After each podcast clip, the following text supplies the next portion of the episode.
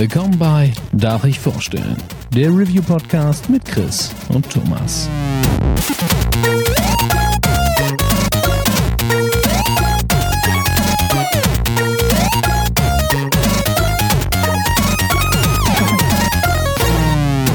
Darf ich vorstellen? Hallo und herzlich willkommen zur neuen Folge von Darf ich vorstellen? Mein Name ist Thomas und auch heute bin ich nicht allein, denn wie immer an meiner Seite der wundervolle Chris. Einen wunderschönen guten Tag. Und noch ein Chris.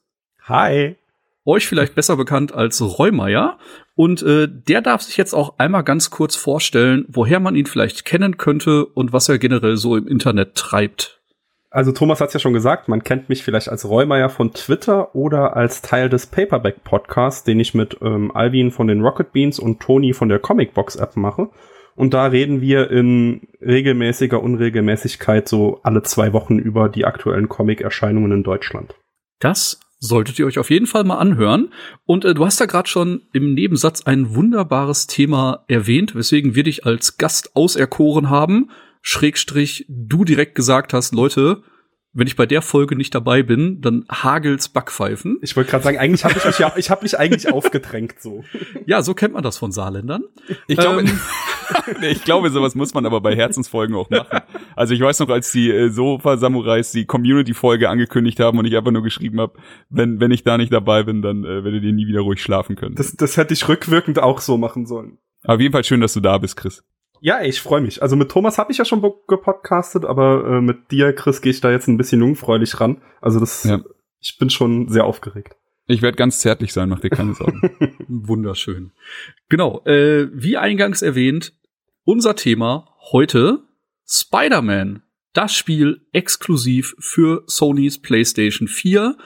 Und wir haben alle drei schon einiges an Zeit versenkt. Ähm, Chris hat schon durchgespielt. Äh, Räumi hat sich ein bisschen in den Nebenquests verloren und ich bin irgendwie so ein Mittelding und äh, würde jetzt sagen, ich bin so bei 70 Prozent Spielfortschritt. Aber wir wollten uns natürlich äh, die Zeit nehmen und jetzt schon ausführlich darüber sprechen. Äh, nur damit ihr es schon mal gehört habt, äh, einfach nur um auch ein bisschen auf Filme, Comics, zumindest in ganz kleinen Dimensionen einzugehen, werden wir ein paar Querverweise bringen. Wir werden an der einen oder anderen Stelle vielleicht auch über Bösewichte sprechen, die man im Spiel sieht, über Charaktere sprechen, die man im Spiel sieht. Wir müssen dann gucken, ob wir das am Ende in einem kleinen Spoiler-Part machen oder ob wir das einfach ins Gespräch einfließen. Da schauen wir einfach, wie sich das vom Flow her ergibt. Und ähm, ich sag einfach mal, Räumi, du darfst jetzt mal anfangen. Wie okay. waren deine Erwartungen an das Spider-Man-Spiel? Also meine Erwartungen waren erstmal gemischt. Also die ersten E3-Präsentationen fand ich, sah das Ganze sehr, sehr, sehr geskriptet und so ein bisschen unnatürlich aus. Und ähm, im Vorfeld zum Spiel habe ich mir dann noch mal die alten Spider-Man-Spiele ähm, reingezogen, die ich halt sehr geliebt habe. Also auf der PS2 das Spiel Spider-Man 2 und Ultimate Spider-Man.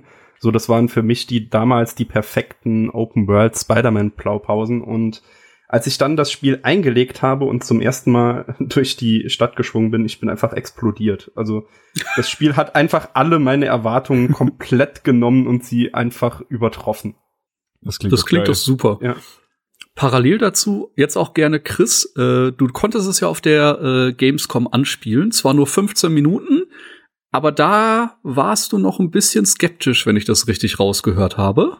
Ja, das, äh, das war so. Also ich fange mal von vorne an. Das generell habe ich oft bei diesen Open-World-Titeln das Problem, dass, dass die ganze Welt sie ohne Ende feiert und ich, äh, ich finde sie okay und ich mag sie auch, aber ich ähm, suche irgendwie nach diesem heiligen Gral, den alle gefunden haben, der aber für mich noch irgendwie versteckt ist.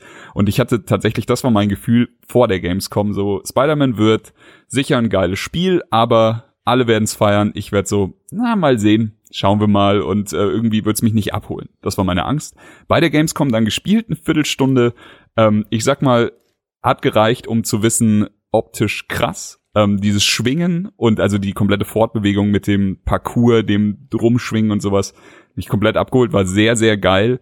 Ähm, ich habe dann natürlich auch ein paar Sachen getestet, die einfach mal abseits, also nicht zu der Mission gehen, einfach mal oben unten auf den Boden gehen und sowas. Da fand ich dann das Spiel ein bisschen steriler.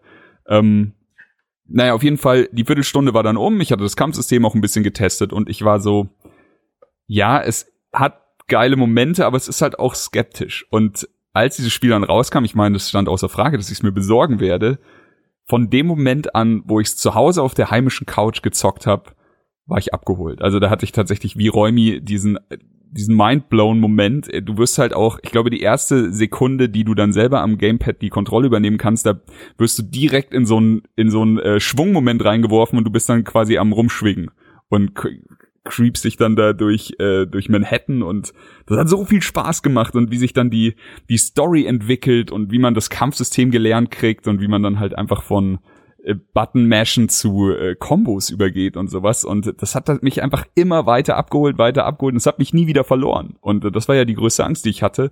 Und am Ende des Tages äh, war ich überwältigt von einem wirklichen Videospielmeisterwerk. So, das war meine, meine komplette, mein kompletter Aufstieg mit diesem Spiel.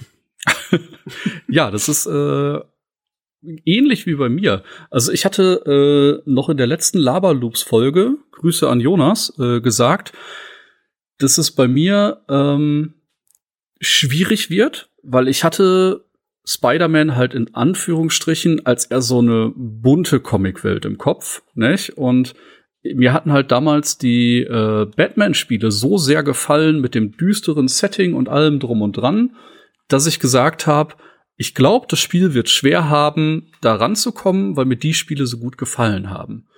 Und ja, wie du schon sagst, nicht, dann kommt das Spiel, fängt an und in dem Moment, wo du das erste Mal das ja Reisesystem hast, nicht? Wenn du einfach auf irgendeinem fucking Haus bist in Manhattan, dich den Abhang runterstürzt, also wirklich an der Häuserwand entlang einfach in den Abgrund stürzt und auf Knopfdruck dann mit einem Schuss zwischen den Häuserschluchten entlang gleitest, dann bist du erstmal so mit offenem Mund vorm Fernseher und denkst dir, das haben die ziemlich geil inszeniert vom ganzen Bewegungssystem.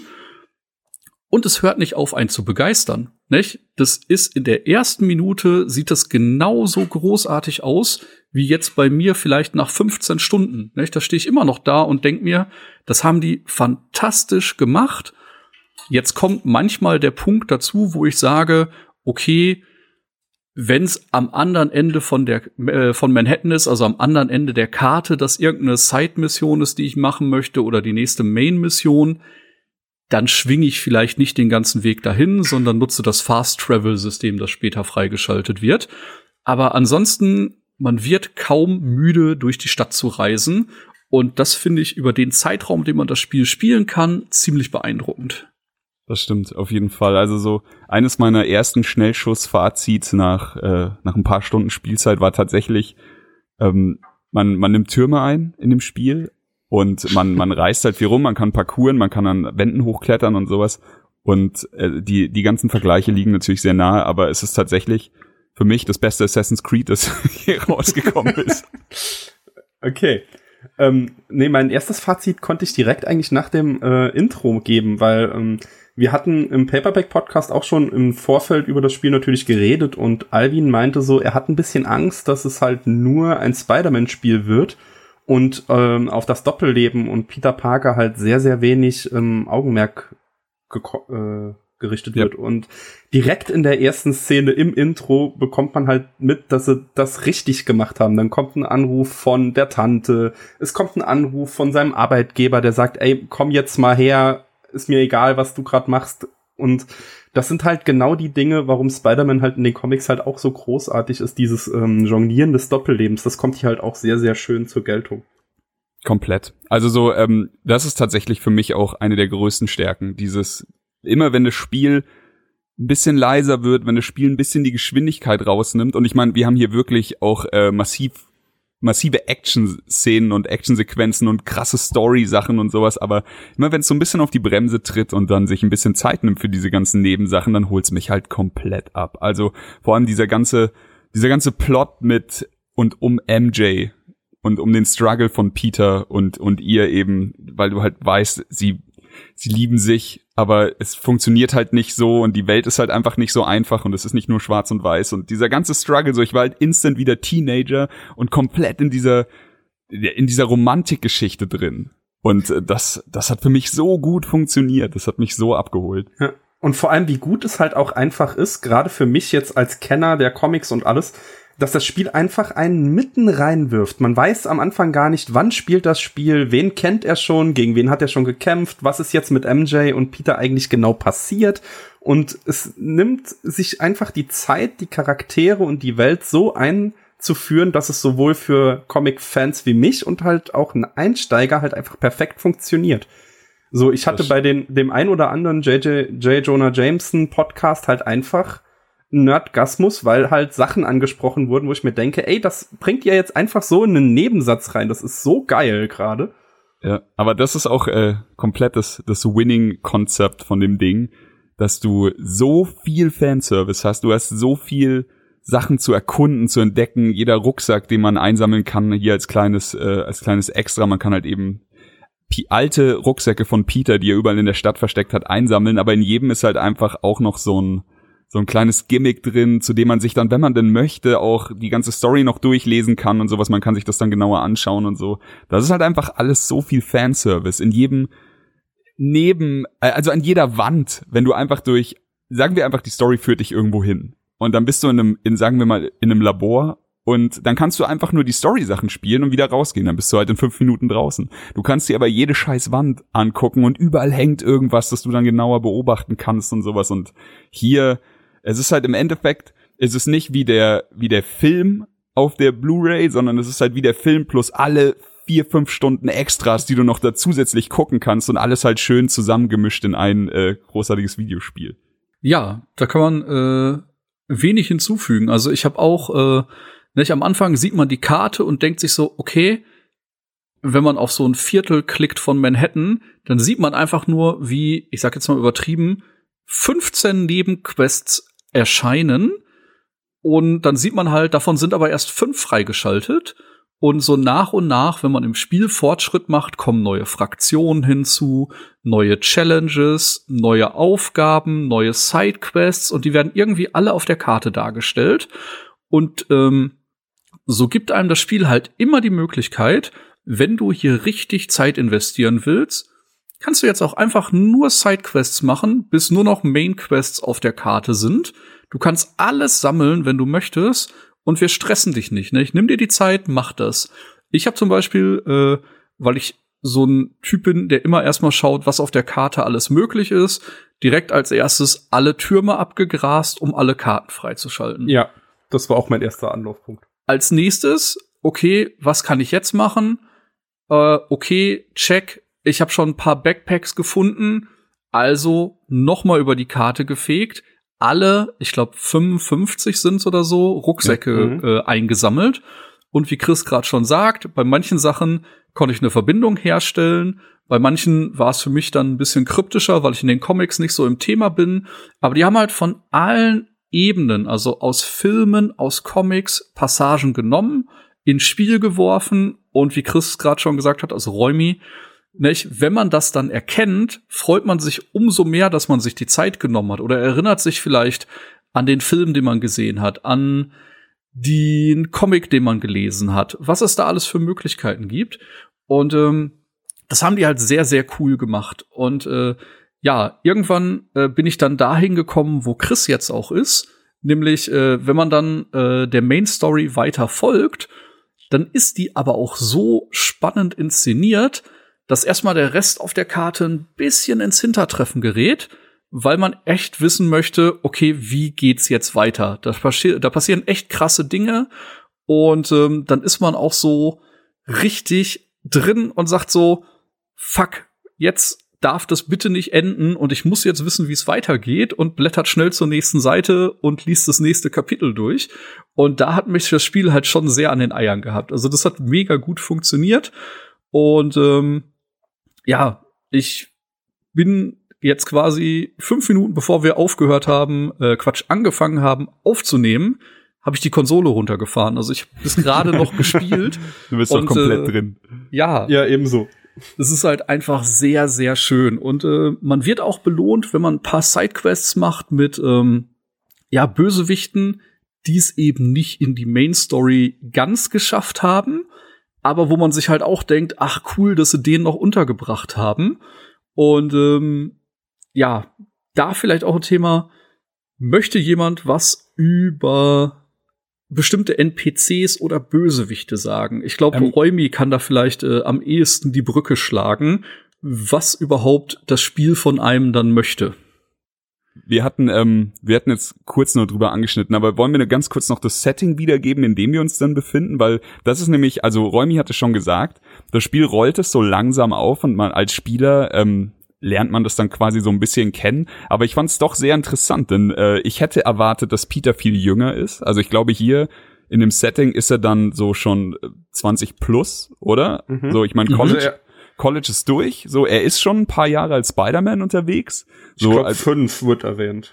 Genau, also auf jeden Fall, er, er, er hat sich halt schon damit irgendwie abgefunden. So, er ist da schon drin in dieser Rolle des Beschützers von New York und ähm, er hat halt schon seine diese diese ganzen Sachen, die man jetzt bei diesen ganzen Origin Stories und sowas, wo, wo man immer wieder von null anfängt, das ist hier alles gar nicht so. Äh, das ist alles schon passiert. Also er hat seine seine in Anführungszeichen Freundin bei der Polizei, heißt Yuri und ähm, die ist so ein bisschen bisschen tough, bisschen grummelig, aber spaßt halt auch viel mit ihm rum, auch wenn sie immer, auch wenn Peter eigentlich der ist, der die Witze erzählt, aber das ist eigentlich ganz geil. Er arbeitet ähm, bei Dr. Octavius und hilft ihm. Ich glaube, er ist sein Assistent oder sowas, auf jeden Fall. Mhm. Er, mhm. Ähm, in seinem Labor und sie arbeiten an so künstlichen, künstlicher Gelenktechnologie, so, da muss man jetzt, glaube ich, nicht so tief in der Spider-Man-Materie drinstecken, um hier schon abzusehen, was passiert. Aber äh, das fand ich alles so schön. Und auch ja mit MJ, ähm, mit MJ ist Schluss. So, das merkt man auch relativ flott. So. Also die sind nicht, die sind nicht zusammen in dem Moment, wo man ins Spiel einsteigt. Und man hat halt hier diese sehr viele Konflikte von Peter, die das Spiel einfach so besonders machen, weil es nicht nur diese zwei Stunden Superhelden-Film-Erfahrung ist, die jetzt quasi einfach so ein Abenteuer darstellen und danach, also vorher und hinterher ist man alles wieder raus, sondern ich hatte irgendwie das Gefühl, man ist wirklich in dem Leben von Peter drin und man will äh, Tante May helfen mit ihrer äh, Organisation für Obdachlose und man will äh, mit MJ alles wieder auf die Reihe kriegen. Man will aber auch äh, Otto Octavius helfen, der halt auch struggelt und man will natürlich und äh, ist man immer am Start, sobald irgendwo eine Sirene äh, klingelt, ist man dann schon wieder im Spider-Man-Kostüm und ist schon wieder unterwegs und schwingt durch New York. Und dieses, also ich glaube, es war saugeil, dass ich nicht wusste, wie dieses Setting ist, aber das ist wie für mich gemacht. Also das ist, dass du genau in, in diese Geschichte eintauchst, das hat mich halt auch richtig glücklich gemacht.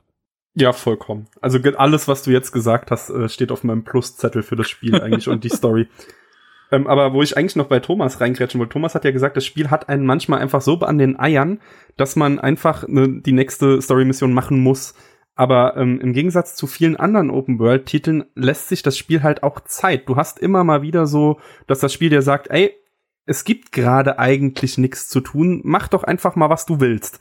Und so, und dann hat man immer mal wieder so Punkte, wo man einfach sich verlieren kann in der Stadt und das wirkt halt viel harmonischer, wie wenn man genau weiß, ey, da hinten blinkt eine Story-Sequenz, da ist gerade eigentlich was ziemlich Schlimmes am passieren, aber ich gehe jetzt mal noch ein paar Rucksäcke einsammeln. Ja, komplett. So, das Spiel wirkt halt viel harmonischer als viele andere Open-World-Titel, die ich so kenne. Jetzt, wo du sagst, ja, das, äh, das stimmt. Die, allein dieses, er sagt es ja dann auch. Also so, ja. du kommst gerade aus so einer dramatischen Szene und er sagt, jetzt habe ich eigentlich gerade gar nicht so viel zu tun. Vielleicht kümmere ich mich jetzt einfach mal ein bisschen um die Stadt oder ich. Äh, mhm. Man kriegt ja dadurch ähm, durch Rucksäcke kriegt man eben so kleine Rucksack-Tokens und wenn man einfach ein paar Ganoven verprügelt, kriegt man halt so Crime-Tokens und sowas. Man wird halt für alles so ein bisschen belohnt. Also für jede, für Türme entdecken und für ähm, eine Sache, die, die ich auch noch ganz geil finde, überall in, in Manhattan sind halt solche Landmarks ähm, gesetzt und das ist halt wirklich cool für mich. Ich war noch nie dort, aber man, man, äh, ich meine, man kennt ja eigentlich nichts so sehr wie New York aus irgendwelchen Filmen, aus irgendwelchen Serien oder was auch immer.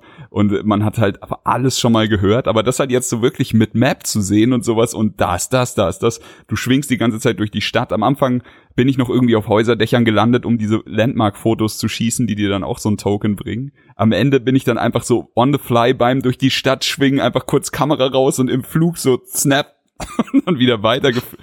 Das hat mir so viel Spaß gemacht. Das ist so, also für mich ist es sehr untypisch, dass mich Open World so abholt. Da sprichst du aber echt was Cooles an. Also die haben Manhattan sehr lebendig eingefangen. Ich war vor drei Jahren da Und ne, das sind halt wirklich Wege teilweise, die ich abgelaufen bin. Ne? Ich vom Hotel zum ne, Museum am Central Park vorbei und dies und das und jenes. Ich war nur ein paar Tage da, also eine knappe Woche. Ich bin auch kaum aus Manhattan rausgekommen, weil die Stadt so verfickt groß ist. Nicht? Und ähm, es ist echt cool, das so wiederzusehen. Und äh, natürlich hast du dann noch den wunderschönen Marvel-Touch dabei, nicht? wenn du dann durch die Gegend schwingst und siehst auf einmal äh, das Sanktum von Doctor Strange oder halt den Ja, Avengers Tower. Das sind dann so Sachen, wo du dich richtig freust und dir denkst so, oh Mann, wenn die vielleicht auch einmal kurz durchs Bild laufen, fände ich das schon ziemlich geil. Aber ähm, ich habe es gerade schon in der Vorbesprechung kurz zu Räumi gesagt. Das Ding ist einfach, wobei da klaue ich dir jetzt, glaube ich, deine Worte. Nee, ich lasse es Chris sagen, weil er hat es vor ein paar Tagen schon mal gesagt. Und der Gedanke hat sich bei mir einfach so Inception-mäßig jetzt ins Gehirn gebrannt, wo ich mehr von dem Spiel gespielt habe. Und ich hoffe einfach, Chris weiß, wovon ich rede. Äh, Ich bin gespannt, welchen Chris du meinst und ich. Ich meine dich. ja, ich, ich auch. äh, den äh, Spider-Man Schrägstrich äh, Iron Man Vergleich, den Ach so. du rausgehauen hast. Ja, ähm, kann ich Ah. auch kann ich auch jetzt kurz sagen, weil bevor, Ja. sonst ist ja auch Quatsch. Also ich habe äh, eben zu Thomas und zu zu Chris gesagt, das war auch in unserer Vorbesprechung vor ein paar Tagen, ähm, dass für mich je mehr ich Spider-Man gespielt habe und je mehr sich daraus kristallisiert habe, wie besonders dieses Spiel für mich ist, dass ich an die Zeit erinnert wurde, äh, bevor Marvel einfach so der krasseste Platzhirsch war auf dem äh, auf dem Superheldenfilmemarkt und dass es eben ja auch eine Zeit gab, als Superheldenfilme ganz cool waren, aber halt noch nicht so der heilige Gral. Und dann kam, und so, also sowas für mich, dann kam halt Iron Man. Und bei Iron Man, als ich ihn gesehen habe, hatte ich eigentlich gar nicht so krass Bock drauf. Ich meine, ich mochte Robert Downey Jr. und ich, ich hatte, ich fand es interessant, dass sie jetzt halt Iron Man auskramen, den man halt davor noch nicht so wahrgenommen hat in der, in der Film-Pop-Kultur, sage ich jetzt mal. Und du hast halt Iron Man gesehen und wusstest instant so, okay, das ist was Besonderes, jetzt machen die Jungs hier ernst. Und dann haben sie halt einfach zehn Jahre lang so hart auf die Kacke gehauen, dass einfach keiner mehr rangekommen ist. So keiner konnte irgendwie was Gleichwertiges äh, produzieren, auch wenn es jetzt hier DC oft versucht hat und sowas. Aber also das soll jetzt auch gar kein gut und schlecht sein. Das meine ich jetzt gar nicht. Nur für meinen Vergleich ist es halt so, Iron Man kam und ich dachte, leck mich am Arsch, das ist was Besonderes, jetzt geht's hier richtig los. Und bei Spider-Man ist es exakt so bei mir gewesen. Also je mehr ich gespielt habe, umso mehr dachte ich so, das ist nicht einfach nur so ein so eine Heldenlizenz und so ein Heldengame und das ist nicht einfach nur ein gutes Spiel. Ich meine, das waren die Arkham-Teile auch. Ich hatte hier wirklich das Gefühl, dass hier richtig jemand die Sache ernst nimmt und dass eben Insomnia Games richtig auf die Kacke haut und einfach sagt, wir machen euch gutes Gameplay, wir machen euch verschissen geile Story, wir machen euch gute Nebencharaktere, also einfach smartes Storywriting und alles in diesem Spiel soll Spaß machen. Das hier wird nicht einfach nur eine Lizenz, das hier wird ein fucking riesen AAA-Game, so wie, äh, also einfach so, also das nimmt hier jeder ernst. Sony nimmt es ernst, wir nehmen das ernst, wir haben eine Menge Kohle und jetzt hauen wir richtig einen raus. Und alles, was ich jetzt, was ich mir jetzt wünsche, ist, dass wir hier vielleicht nicht aufhören und nicht bei Spider-Man aufhören, sondern wenn es Sinn macht, vielleicht sogar noch ein paar andere Superheldenspiele in dem Niveau kriegen. Also das ist eben das Wichtigste. Dieses Niveau, dieser Qualitätsanspruch und dann bin ich einfach nur sehr glücklich und sag zu jedem, zu jedem Spiel ja her damit. Ich habe gerade schon überlegt, äh, über welche Charaktere man da reden könnte. Nicht? Wenn man das Setting komplett wechselt, auch schnelles Movement, natürlich äh, das fehlende äh, Schwingen oder sonst was. Äh, nicht? Wenn man sowas mit Black Panther macht oder mit Mhm. Iron Man selbst Ja. oder mit Doctor Strange vielleicht. Nicht? Doctor Die Strange Möglichkeiten sind Ja. echt groß und ich hoffe einfach, dass die da noch irgendwas im Köcher haben für die Zukunft. Ich meine, es wäre halt einfach lazy, jetzt irgendwie zu sagen, ey, okay, wir nehmen Hulk und machen den 0815 Brawler. So, das wäre eben genau das, was ich nicht will. Aber äh, setzt euch an den scheiß Tisch und macht euch richtige Gedanken und dann, äh, ich, ich glaube, das kann funktionieren. Aber schauen wir erstmal. Also ich bin Ja, jetzt also- einfach nur happy, dass es hier so gut geklappt hat. Ja, ich hatte es schon zu Thomas gesagt, das äh, Square Avengers Project, da setze ich noch sehr viel Hoffnung rein, weil sie haben es vor zwei, drei Jahren angekündigt und seitdem kam einfach nichts. Mhm. Außer eine Erwähnung mal ab. So. Also ich hoffe einfach, dass sie da mit ordentlich ähnlich er Herzblut da rangehen und dass es einfach so ein Ding wird wie jetzt hier das Spider-Man-Spiel. Okay. Chris wollte, glaube ich, vor zehn Minuten ein bisschen auf das Setting des Spiels eingehen. Äh, ja, nee, Ähm, hatte, hatte ich ja so ein bisschen. Also Okay. so, wo, wir, wo wir uns befinden und so hatte ich ja dann doch irgendwie Ähm, zusammengefasst. ja, aber du wolltest, dass ich die ähm, äh, Genau, Antagonisten und so vorstelle. Richtig. Okay, also es fängt damit an, wir haben es ja jetzt schon gesagt, Peter ist schon lange Jahre Spider-Man und das Spiel fängt damit an, dass er gegen den Kingpin endlich vorgeht, was er, also er sagt es auch im Vorspann, er versucht äh, ihn seit Jahren dran zu kriegen und der Story-Aufhänger des Spiels ist halt, dass sie den Kingpin stürzen und äh, inhaftieren und dadurch entsteht in New York halt ein Machtvakuum und durch dieses Machtvakuum kommen halt neue Player ähm, an die Oberfläche und einer davon ist halt Mr. Negative, der halt mit einer Armee von selbsternannten Dämonen die Stadt terrorisiert, um den, äh, den Bürgermeister, was ich mega krass finde, den äh, Goblin, ich, jetzt habe ich den Namen vergessen, wow. Osmond. Wenn man- Achso. Ja, genau. Oscorp.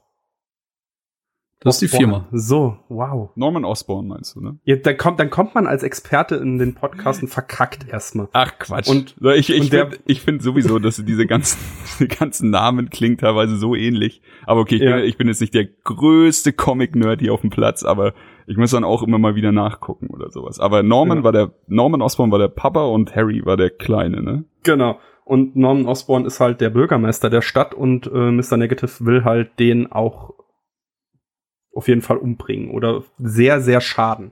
So, das ist so der Story-Auftakt des Der Hass ist auf jeden Fall real. Ja. Das trifft auf jeden Fall zu. Ja, und ähm, so begehen wir halt Mission um Mission und merken, wie die Stadt nach und nach vor die Hunde geht. Und das meine ich genauso, wie ich sage. Ähm, nicht? Am Anfang hat man halt mit den Schergen von Fisk zu tun, die ein bisschen Stress machen und der Polizei Stress machen. Plötzlich tauchen eben diese Demons auf vom Mr. Negative. Die machen der Polizei Stress und den Bürgern. Und dann taucht noch äh, die Sable-Einheit auf. Das ist quasi so eine ja, private Schutzarmee, die Osborn engagiert hat. Und die ersetzen dann stellenweise die Polizei. Und dann ist man halt wirklich dabei, durch die Stadt zu reisen und sieht einfach nur, wie die Sable-Jungs irgendwo eine Straßensperre errichtet haben und sich gerade einfach eine wüste Schießerei mit den Demons liefern. Und ähm, ja, man merkt halt, wie das Gesamtbild der Stadt immer weiter vor die Hunde geht, weil da einfach immer mehr Leute gerade mitmischen und äh, Verbrechen begehen. Und das ist schon äh, spannend zu sehen, wie das äh, halt so in die Karte integriert wurde. Das hat mir sehr, sehr gut gefallen. Und ähm, man ist natürlich nicht schutzlos, um ein bisschen drauf einzugehen. Äh, man levelt auf. Ähm, und für jeden Level, den man bekommt, bekommt man einen Skillpunkt. Den kann man in drei Attribute verteilen. Äh, ein Attribut beschäftigt sich primär mit dem Websling, also dass man länger in der Luft ist, dass man Gegner schneller in die Luft werfen kann oder dass man eben, wenn man von einem Gegner abspringt, zusätzlichen Schaden machen kann. Dann gibt's äh, die klassische Brawler-Einheit, wo man eben stärkeren Schaden austeilt, besser ausweicht, wenn man perfekt dodgt, instant jemanden ja quasi ausschalten kann. Und ähm, ja, da ist man auf jeden Fall eine Weile mit beschäftigt, äh, seine ganzen Skills und Moves hochzuleveln. Und da muss ich sagen, äh, am Anfang habe ich, äh, glaube ich, ziemliches Button-Mashing betrieben. Also gerade so die erste Stunde, zwei vielleicht, bis ich mir so wirklich äh, die Logik hinter dem Kampfsystem offenbart hat, dass man da halt schon ein bisschen taktischer vorgehen muss, weil man sonst eventuell auch mal das Zeitliche segnet, weil wenn man von da irgendwie gerade zehn Leuten verdroschen wird, dann nimmt der Lebensbalken auch schon mal empfindlichen Schaden. Ja. Definitiv. Ich, ich habe mir vorhin jetzt gerade, ähm, während dem Spielen mache ich es mittlerweile immer so, dass ich, wenn ich ein Spiel durchspiele und weiß, dazu gibt's nachher einen Podcast, dann schicke ich mir immer selber Sprachnotizen. Einfach so kurz irgendwie einen scheiß Gedanken, einfach so richtig nerdig. Aber ich habe mir gerade die Sprachnotizen angeschaut und die äh, angehört und die erste Sprachnotiz war tatsächlich irgendwie komme ich mit dem Kampfsystem noch nicht so richtig klar. Ich stümper hier einen ab, lande immer irgendwann am Boden und zehn Leute prügeln mich zu Mus. ja.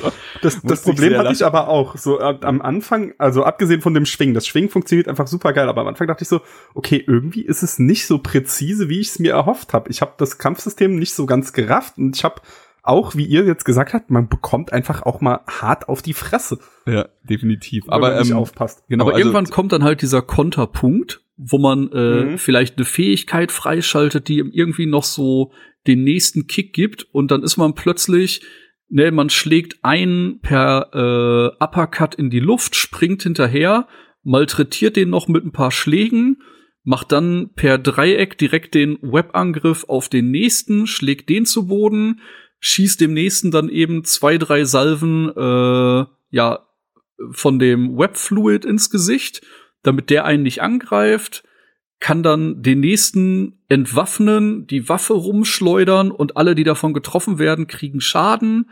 Und nicht, dann ist man irgendwie plötzlich in einer 30er, 40er Kombo und äh, dann macht plötzlich alles Sinn.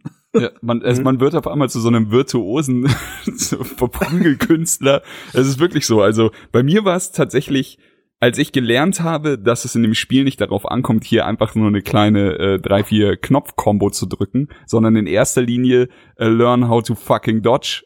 so, als ich gelernt habe, wie das ging, wie man einfach Schaden ausweicht, dann äh, habe ich es auch geschafft, danach auszuteilen, weil im Endeffekt, wenn du ausweichen kannst, dann weiche einfach aus. Man hat so eine Art, äh, also einfach diesen, diesen Spinnensinn, der wird visualisiert. Am Kopf von Spider-Man wird's dann einfach so ein bisschen weiß. Und das passiert eigentlich sehr, sehr oft. Also je nachdem, wie viele Gegner man hat. Aber wenn du da wirklich in, in so einer äh, Fighting-Area bist mit, mit zehn anderen Gegnern, dann ist der einfach so ungelogen alle zwei Sekunden mindestens, ist einfach immer so bam, weiß, weiß, weiß. Und du kannst halt immer zwei, drei Schläge machen, dann weichst du aus. Machst wieder einen Schlag, weichst aus. Ich habe auch diesen, wenn du dodged, machst du, äh, schießt du jemandem so ein Spinnennetz in die Fresse. Ja. War eines Ja. der ersten Sachen, die ich gemacht habe, weil das hat mir Das einfach mein Leben wichtig. so erleichtert, weil danach halt einfach so irgendwo steht dann weiter weg, ein Fernkämpfer, die sind ja auch nicht dumm, äh, steht dann weiter weg und ballert die ganze Zeit. Teilweise sind die auch auf irgendwelchen äh, Hochhäusern oder sowas und schießen von oben runter, sind versteckt. Und die ganze Zeit bist du halt unten am Brawlen und jedes Mal, wenn es weiß wird, weichst du aus. Du kannst dir Schüssen, Raketen und, und Schlägen ausweichen. Und jedes Mal schießt du dann so ein Netz in irgendwelche Fressen von irgendwelchen Scharfschützen oder sowas. Das ist einfach herrlich. Und ja, am Ende sieht's dann irgendwann, äh, wenn man es dann gelernt hat, so aus, wie Thomas es eben beschrieben hat. Ja, und dann kommen neue Gegner und man kriegt erstmal wieder auf die Fresse. Aber das ist eine andere Geschichte. Ich weiß Nee, gar nicht, ob ihr, habt ihr die, oh, ich, ich habt ihr Jetpack-Gegner schon gesehen? Nein. Okay, Nein. gut. Also, ich weiß nicht, ist jetzt nicht so der schlimme Spoiler. Es werden, Nee, es werden Gegner mit Jetpacks kommen und das sind Hurensöhne.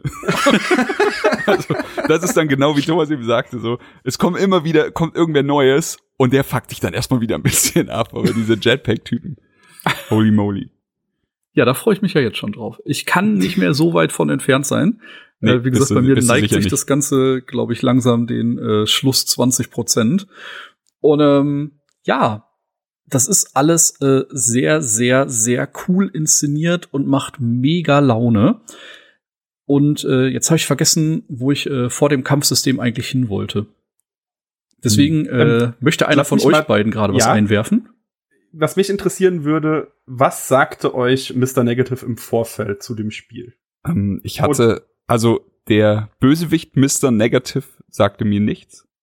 Ähm, Mhm. Der, also wer er halt ist, äh, war mir relativ schnell klar. Also da, da hatten wir vorhin auch schon drüber geredet, dass einfach ähm, diese, sie hatten einen Trailer und da haben sie eben gezeigt, wer ein Bösewicht ist und das haben sie dann fürs Spiel aber geändert. Da haben sie dann Szenen geändert, die man im Trailer anders gesehen hat. Das hat mich etwas verwirrt.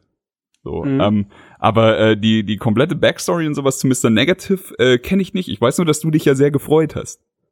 Ja, das Ding ist halt, ich finde so Charakter, äh, so Antagonisten, die mit dem Privatleben von Peter Parker in irgendeiner Form äh, in Verbindung stehen, halt immer sehr spannend und Mr. Negative, den ersten Berührpunkt mit dem hatte ich halt in meinem absoluten Lieblings-Spider-Man-Run, der von Dan Slott halt geschrieben wurde. Und da, da ist auch die, also aus diesem Run ist auch die Story von Mr. Negative aus dem Spiel so ein bisschen her. Und deshalb hatte ich mich halt auch sehr, sehr drauf gefreut. Cool. So, ähm, ähm, ganz kurz, nur ganz kurz als Zwischenfrage. Ist die Story, also ich meine, du bist ja jetzt auch schon ein bisschen weiter. Ist, gibt's ein Comic oder, also Film denke ich nicht, weil dann hätte ich ihn wahrscheinlich gesehen, vielleicht eine Serie. Mhm. Ist, ist das Spiel an irgendwas angelehnt oder nimmt sich's einfach nur so puzzelartig von links und rechts Also- so Antagonisten und baut sich dann selber eine Story zusammen? das, das nimmt's schon, also es nimmt's schon so ein bisschen puzzelartig, aber das Mr. Negative Ding mit Na gut, wie umschreibe ich das jetzt, ohne es zu spoilern? So, ich kann jetzt einfach mal, ich kann jetzt einfach mal random Sachen sagen. So, mit Obdachlosen. Okay, also äh, es nimmt einfach, äh, es nimmt sich schon das Ding puzzelartig zusammen, Genau. aber es gibt auch, ein, also wahrscheinlich ist es dann die, von der du gerade geredet hast, die, die Storyline, oder? Ja, genau. Also die, der Zusammenhang mit den Obdachlosen besteht halt auch aus dem Comic und das Okay. war genau das, was ich halt auch geliebt habe. Ja, das stimmt. Äh, Je, je persönlicher und je charismatischer die Bösewichte sind, umso besser für die Story ist es ja auch immer. Ja. Und das Spiel hatte sogar so einen ähm, Geier-Moment, fand ich. Also äh, aus dem Homecoming.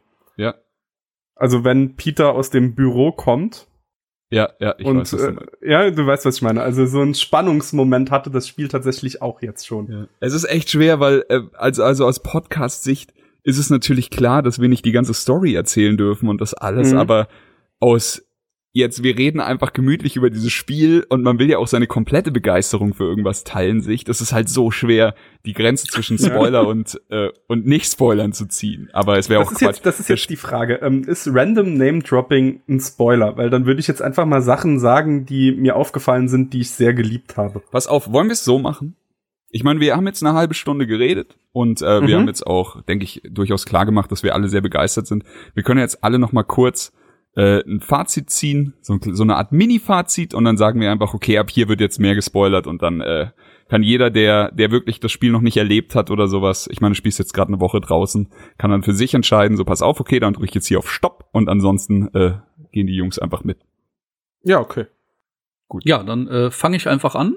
Ähm, mir hat das Spiel sehr, sehr gut gefallen. Ich äh, freue mich darauf, jetzt noch äh, das Ganze zu beenden. Werde, glaube ich, obwohl das eigentlich gar nicht so mein äh, Naturell ist, äh, das Ding auf Platin spielen, weil mir die Nebenquests tatsächlich gefallen. Das ist eine Sache, auf die wir noch gar nicht so eingefallen, äh, eingegangen sind. Es gibt halt sehr viel unterschiedliche Nebenquests. Es ist nicht immer nur, geh mal dahin und hau sieben Typen zusammen, sondern es ist vielleicht auch mal nimm Wasserproben, analysier die. Da gibt's so kleine Minispielchen, wo man äh, ja quasi ähm, Chemikalien erkennen muss oder wo man äh, logische Rätsel lösen muss, um äh, einen Stromkreislauf wieder in Gang zu bringen und das lockert das Ganze so ein bisschen auf. Oder man muss, weil irgendwo Giftgas ausgeströmt ist, einem Rohrsystem nachlaufen und da dann was fixen. Und äh, die sind schlicht und einfach abwechselnd und machen deswegen sehr viel Spaß. Äh, ich habe schon aus Spaß gesagt, äh, da die Nebenquests nach und nach freigeschaltet sind, hat man nie das Gefühl, dass es total überladen ist auf der Karte. Außer man ignoriert die komplett und äh, schaltet die in der Legende nicht ab. Und da werde ich mal ein Foto von machen, wenn ich das Spiel beendet habe. Da werde ich einfach alle möglichen Nebenquests abschalten, äh, anschalten und dann einfach mal einen Screenshot machen, was man alles auf der Karte von Manhattan hätte machen können. Und ich glaube, da wird man stellenweise die Stadt gar nicht mehr sehen, weil da einfach so viele Punkte nebeneinander sind. Äh, ja, das wollte ich auf jeden Fall noch mal machen. Äh, wo wir schon drüber geredet hatten, ist das Level-System, was wir noch gar nicht erwähnt haben, was ich aber auch noch kurz äh, ansprechen möchte. Äh, man schaltet im Laufe des Spiels verschiedene Anzüge frei, die, wie Räumi wahrscheinlich bestätigen kann, aus verschiedenen Filmen oder Comics angelehnt sind. Also ich denke mal, die wird es alle irgendwo mal gegeben haben. Ja, die sind auch manchmal sehr, sehr absurd. Also aus einem random Anzug aus irgendeiner abgefuckten Parallelwelt wie der Punk-Anzug zum ja, genau. Beispiel. Da wollte Okay. ich dich eh fragen, was zur Hölle, Junge? Was zur Hölle, Peter? Auf jeden Fall, äh, das macht einen Heidenspaß. Um die Anzüge freizuschalten, braucht man wieder die Tokens, äh, also Crime-Token, Basis-Tokens, Challenge-Tokens. Da gibt's sechs verschiedene an der Zahl. Und äh, jedes Mal, wenn man einen Anzug freischaltet, bekommt man eine neue Superfähigkeit, die man quasi durch Knopfdruck auf L3, R3 auslösen kann. Welche nutzt ihr da meistens? Oh, ich habe äh, tatsächlich war ich da der der lazy ass Player. Ich habe, aber es ist also einfach, ich habe mit dem ersten Anzug, den ich bekommen habe, habe ich die Superfähigkeit bekommen, dass ich Fokus regeneriere. Und dann, Ja. also hier, die Fokusleiste ist quasi dafür da, dass man sich auch heilen kann und dass man so Special Moves machen kann. Und im Endeffekt, also solche Finisher, du machst halt dann einfach mit einem Move jemanden komplett tot. Und für mich war das tatsächlich das Allerwichtigste die ganze Zeit. Ich habe diese scheiß Superkraft nie gewechselt. Okay.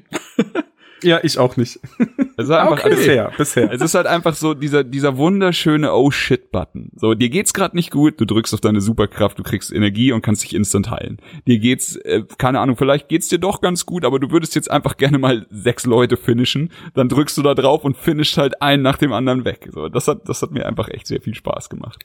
Das ist spannend. Äh, Ich habe das tatsächlich einfach die ganze Zeit wild ausprobiert. Und bei einem Anzug schaltet man so einen äh, kleinen Spinnenroboter frei, der die Gegner unter Strom setzt. Und äh, immer wenn ich das Gefühl habe, dass ich gerade irgendwie gegen mehr als acht Leute kämpfe, drücke ich einfach einmal da drauf. Der taucht auf und setzt einfach alle unter Strom. Und ich habe einfach in dem Moment Zeit zum Regenerieren, die Leute kaputt kloppen und äh, damit habe ich jetzt einen Großteil des Spiels gespielt. Und äh, das Klingt fand auch ich auch gut. ganz witzig. Aber äh, ja, wo wir gerade bei dem Thema sind, neben Skills und neben Anzügen äh, gibt es natürlich auch noch etwas und zwar Gadgets. Und äh, man Genau. kann ja auch, ähm, also ich meine, der er- das erste Gadget und äh, wahrscheinlich auch das prominenteste ist natürlich dieser dieser Web-Shooter. Aber es gibt dann noch äh, einen etwas kräftigeren Web-Shooter, womit man Leute schön an die Wand pinnen kann. Das äh, ist im Kampfsystem tatsächlich auch ganz geil gelöst, denn man kann ja nicht nur äh, irgendwie großartig im, im Nahkampf austeilen, man kann ja auch Leuten, wie gesagt, diese, diese Spinnnetze in die Fresse schießen. Wenn diese Leute schon ein bisschen Damage gekriegt haben oder schon ein bisschen eingewebbt sind, sagen wir jetzt mal, es ist dann so, beim zweiten oder dritten oder vierten Mal, sie werden halt immer bewegungsunfähiger und dann stehen sie an irgendwas, sagen wir einem Auto oder einer Wand oder irgendwie einer Laterne, lass es das sein. Und dann schießt man nochmal in ihre Richtung, dann webst du sie halt fest. Und das klappt tatsächlich ganz gut, weil wenn Gegner festgesponnen sind, dann sind sie aus dem Kampf raus. So, ich meine, die befreien sich dann nicht mehr. Und da kann man dann teilweise auch wirklich, äh, ich habe das am Ende dann wirklich gezielt eingesetzt, wenn es mir zu viele Leute auf dem Platz waren, dass ich dann einfach äh, keine Ahnung, mit einem Uppercut die in die Luft geworfen hab und dann liegen die halt erstmal am Boden und wenn du sie dann äh, wirklich mit so einem mit so einem festen Spinnenschuss abknallst, dann webst du sie instant fest und so kannst du relativ schnell das Feld ausdünnen. Das hat schon echt viel Spaß gemacht. Was war denn euer Lieblingsgadget bei den Sachen? Ähm, die Granate, weil, ähm, wie ich auch schon gesagt habe, das Spiel, es kann sehr knifflig sein und große Mengen an Gegnern machen mir auch manchmal noch Probleme und die äh, Netzgranaten sind da halt super praktisch. Du wirfst in die Mitte in einen Pulk Gegner und äh, jeder, der im Umkreis steht, frisst halt erstmal Spinnenfäden. Ja, manche werden halt auch direkt an die Wand gepinnt Ja. und so. Aber wir Ähm. sind auch gerade schon, ähm, wenn mir jetzt so drüber redet, man merkt äh, jetzt erst wieder, wie viel in dem Spiel eigentlich noch unter der Oberfläche überhaupt alles drin steckt. Ja, Also es ist halt definitiv. äh, unfassbar. definitiv. Auch äh, als Thomas angesprochen hat, diese Logikrätsel. Also ich hatte da Mhm. richtig viel Spaß. Also ich meine, man hat Ja. halt den, das ein oder andere Rätsel, das einem beim Durchspielen begegnet oder bei einer Nebenquest. Es gibt aber auch in dem Labor von Otto gibt's halt solche, solche kleinen, ich sag jetzt mal iPads, die da rumliegen und da kann man dann nochmal gezielt mehr erledigen. Das ist dann einfach für den Typen, der auf, auf Logikrätsel steht. Und die sind knackig. Leck mich am Arsch. Die sind teilweise echt, also da, der ich so, ja, ich mach das mal kurz durch, da gibt's diese Forschungspunkte für.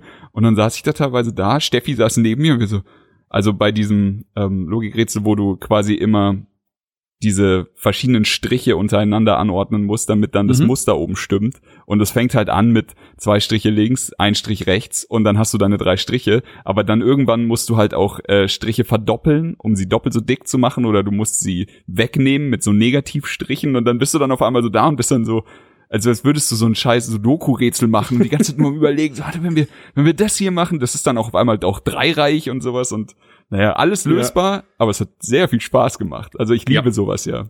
Ich finde auch die ähm, anderen Stromschalträtsel geil, wo Ja. man, ähm, wie früher halt, wo man diese Rohre verlegt sozusagen, wo man dann auf eine gewisse Zielspannung kommen muss. Das finde ich halt auch Richtig. mega spannend. Immer schön mit Plus und mit Minus und sowas. Mhm.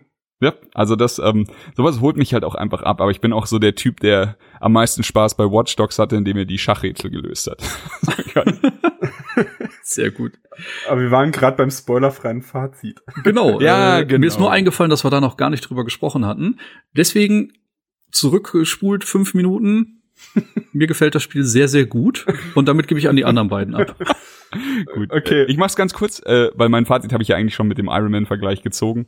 Ähm, für mich aus äh, aus einem ja, könnte eventuell Spaß machen, wird mir eventuell nicht gefallen, wurde halt eine sehr große Überraschung und deswegen einfach nur sehr viel Liebe für dieses Spiel von mir. Ja. Ähm, ich bekomme ja aus der Pancake-Bande auch gerade von Benny von den Sofa-Samurais sehr, sehr oft ähm, Anschiss, weil ich halt ein Problem damit oft habe, Spiele wirklich durchzuspielen. Ich spiele Spiele und irgendwann mittendrin verlieren sie mich, wenn ich halt mal zwei Tage lang nicht spiele, dann denke ich mir, ja, es war schon geil bisher, aber irgendwie komme ich jetzt nicht mehr rein. Und ich glaube, Spider-Man, wie Thomas schon sagte, ist so ein Spiel, das ich platinieren werde. Mhm weil ich habe einfach so unfassbar Bock. Mich hat einfach noch nichts an dem Spiel abgefuckt. Ich liebe jede Sekunde, die ich drin bin und ich liebe die, den Sammelkram, ich liebe die Nebenmissionen, ich liebe die Hauptstory, ich liebe alles, was darin vorkommt und ähm, das Spiel ist halt einfach perfekt für mich so. Also mein Fazit ist ganz, ganz klar äh, kaufen, unbedingt. Ja. Ähm, das, ähm, das Schöne bei der Sache, um das jetzt hier nochmal kurz abzuschließen, ist, alle meine Comic-Nerds aus der Timeline, die dieses Spiel spielen, sind äh, von Grund auf begeistert. Und das, äh, das ist einfach so ein Qualitätsstempel, den man diesem Spiel jetzt hier einfach mal mitgeben muss. Auch hier, Jules hat sich heute, glaube ich, in zwei Tweets auch richtig krass bedankt, einfach für, für die Liebe hat's heute platiniert. Und äh, einfach, ich, ich habe noch niemanden gehört, der gesagt hat, so, nee, also das hat mich jetzt irgendwie krass verloren oder das hat mich jetzt wirklich im Stich gelassen oder ich fühle mich verarscht oder sowas. Hab nur Liebe mitgekriegt von den Comic-Nerds. Mhm. Gut, dann äh, wollen wir Räumer von der Leine lassen und, und den Spoiler-Part ausrufen, würde ich sagen. Genau. Okay. Also Wo ich mich zuerst jetzt sehr gefreut habe, um da kurz in ja? Wort zu fallen, dass sie den Classic ähm, ja Marvel Move gezogen haben, relativ früh im Spiel, und man einfach äh, einmal kurz äh, den Erfinder beziehungsweise den Publisher des Ganzen durchs Bild laufen oh, sieht. Oh ja, oh ja, das mhm. war schön. Hier. Also der Classic Lee Moment. Bei Stan Lee bin ich einfach ausgeflippt. Das ja. war auch einfach so geil, weil ich meine, in jedem Film, da, da wartet man ja drauf. Und es ja, ist ja mittlerweile ja. auch so, wenn du jetzt in einen Marvel-Film gehst, dann sitzt hier die äh, 0815, äh, der 0815-Fan, der jetzt vielleicht keine Ahnung, eher so der Popkultur-Fan ist als der Comic-Nerd oder sowas und sagt, ah, guck mal, Stan Lee, habe ich gelesen, wer das ist, mag. Ich meine das ist auch gar nicht so negativ, aber den kennt halt jetzt einfach jeder, in den Film hat jeder den Gag jetzt verstanden, ist halt schon tausendmal passiert. Aber dass er halt in dem Spiel kam, schon ganz schön geil. Ja. Das war so der erste Nerdgasmus, den ich so hatte. ja. Also, was heißt der erste? Das war nicht mal der erste. Aber ähm, dann ist etwas passiert, was ich von dem Spiel halt nicht erwartet hatte, weil ich habe mich auch äh, relativ wenig mit dem Spiel vorher befasst, wenn ich ehrlich bin, weil ich mich halt auch ein bisschen überraschen wollte und dass man auch MJ spielen kann. Das hat mich super abgeholt. Also ich war ja. in der Szene sowieso voll drin, weil ich MJ von der ersten Sekunde an direkt perfekt fand in dem Spiel und in dem Universum. Ey, wie toll sie einfach ist. Man sie auch, ja. Oh, wie toll sie in dem Videospiel umgesetzt ist. Das stimmt. Also so, ah, das ist das es ist halt, Romanzen in Videospielen ja funktionieren. Es ist halt auch einfach ein Stilmittel und man kann das auch äh, gar nicht so schwer gut inszenieren. Aber was ich finde, das ist, äh, was schwierig ist, ist das so ehrlich, so eine ehrliche Geschichte draus zu machen. Und hier hatte ich das ja. halt von, von, von Anfang an das Gefühl, dass du da, dass dir da nichts vorgesetzt wird, was du jetzt einfach essen musst, sondern dass du halt komplett willst, du willst alles um die beiden rum aufsaugen und erleben und das fand ich toll. Also MJ, super geil in dem Spiel. Ja. Es ist auch, die Liebesgeschichte ist halt auch einfach nicht platt geschrieben. So. Ja. Man, man kommt da rein, man merkt, da ist eine, eine Anspannung zwischen den beiden, aber man weiß nicht, was passiert ist. Dann kommt mal noch Tante May, die sagt, ey, willst du nicht dich doch vielleicht mal wieder mit MJ treffen und ja. so. Und so entwickelt sich das Ganze immer weiter und es ist einfach nur schön. Ja, das war echt toll. Und auch ähm, die, diese ganzen Nebencharaktergeschichten mit Tante May haben mir auch so gut gefallen, weil sie halt auch einfach so ein gutherziger Mensch ist. Und also ich meine, ist ja nicht ja. so, dass sie das in den Filmen nicht ist. Da wird sie auch immer gut umgesetzt und in den Comics. Aber hier hat er einfach der Cast von dem Videospiel, wenn man das so nennen kann, weil es ist ja ein Videospiel. Aber der, diese diese Welt, die hat mir so gut gefallen. Wenn es nach mir ginge, äh, würden die Filme jetzt in dieser Welt spielen. so. Ja klar, also die Umsetzung von Spider-Man und allen Charakteren ist halt einfach perfekt. So. Ja. Ach, Darf ich den nächsten Charakter direkt erwähnen, du, hau der mich umgehauen hat? Hau. Okay, dann ähm, Miles Morales. Ja. Das habe ich auch nicht erwartet. Und Die Ähm, Szene, in der, ja? ganz kurz, so, weil, also da ist es jetzt einfach so, dass ich in dem Spider-Verse Okay. nicht so krass drin bin, aber erklär doch einfach mal, wer das ist und warum dich das so freut und Okay, dann äh, hole ich jetzt mal kurz aus. Und zwar, ähm, Marvel hatte ab einem gewissen Zeitpunkt gemerkt, dass sie die jungen Leser verlieren. Und da haben sie das Ultimate Universe halt aus den Fuß, auf den Fußboden gestampft. Und das Ultimate Universe ist sozusagen ein Neustart für neue Leser gewesen und der sich halt auch hauptsächlich an junge, jugendliche Leser richtete. Und die Spider-Man-Serie davon war sehr, sehr erfolgreich und an einem gewissen Punkt stirbt Peter Parker.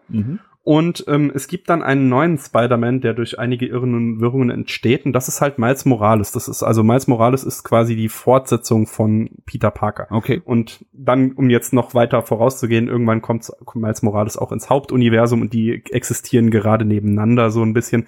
Aber für mich ist halt Miles Morales eine der liebsten Comic Ganz kurz, und Äh, ja, Gab's nicht von Sony oder also wird es nicht von Sony einen Spider-Man geben, einen animierten Spider-Man mit einem äh, schwarzen Protagonisten?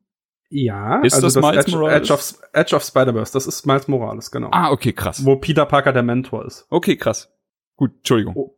Ja, nee, kein Problem. Und äh, Miles Morales ist halt für mich eine der coolsten neuen Comicfiguren. Also es gibt ja viele Leute, die sich mega drüber abfacken, wenn der Mantel eines Superhelden an eine neue Figur weitergereicht wird und dann ist er auch einfach noch schwarz. Also pff, Ja, was, schlimm. was erlauben die sich? ja, das ist ja eine geile Und- Geschichte. Ja, und ähm, Miles Morales, deshalb ging mir so das Herz auf. Ja. Hast du es von. Anfang an gecheckt? Weil, also man, Ja, man also- wird ja im Spiel erst mit seinem Vater konfrontiert. Da habe ich es noch nicht gecheckt, aber als man dann den Sohn gesehen hat und dann Miles und dann denk ich so, oh fuck, warum hast, ist dir das nicht vorher aufgefallen? Das ist ja. äh, ja, aber das ist quasi auch äh, auf den Punkt gebracht, wieso dieses Spiel so gut funktioniert. So, du, es serviert dir halt dann auch einfach so, so ein Comic-Happen, mit dem du wahrscheinlich gar nicht gerechnet hast, und dann freust du dich so krass, dass es passiert. Mhm.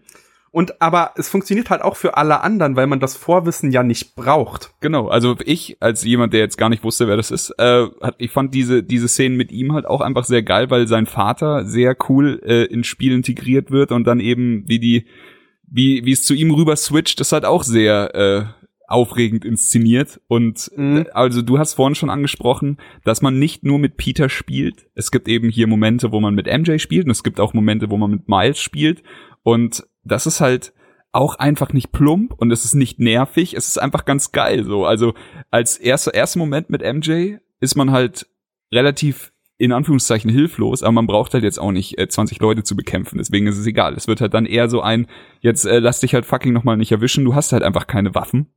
Und äh, später gibt ihr Peter dann das ein oder andere Gimmick, mit dem sie dann vielleicht noch etwas, etwas mehr Auswahl an Aktionen hat. Aber sie wird halt niemals der, äh, ich töte jetzt einfach alles, was hier im Raum ist, Typ, sondern sie ist halt einfach MJ. Und bei Miles äh, hat man dann halt auch nicht die Peter-Sachen, sondern muss sich auf seine, seine Skills verlassen, die dann vielleicht ein bisschen mehr mit, mit Hacking zusammenhängen oder sowas. Und äh, das Spiel benutzt das halt als Element, um die Story zu erzählen und als Element, um das Gameplay noch ein bisschen vielseitiger zu machen. Das funktioniert halt beides Mhm. sehr gut.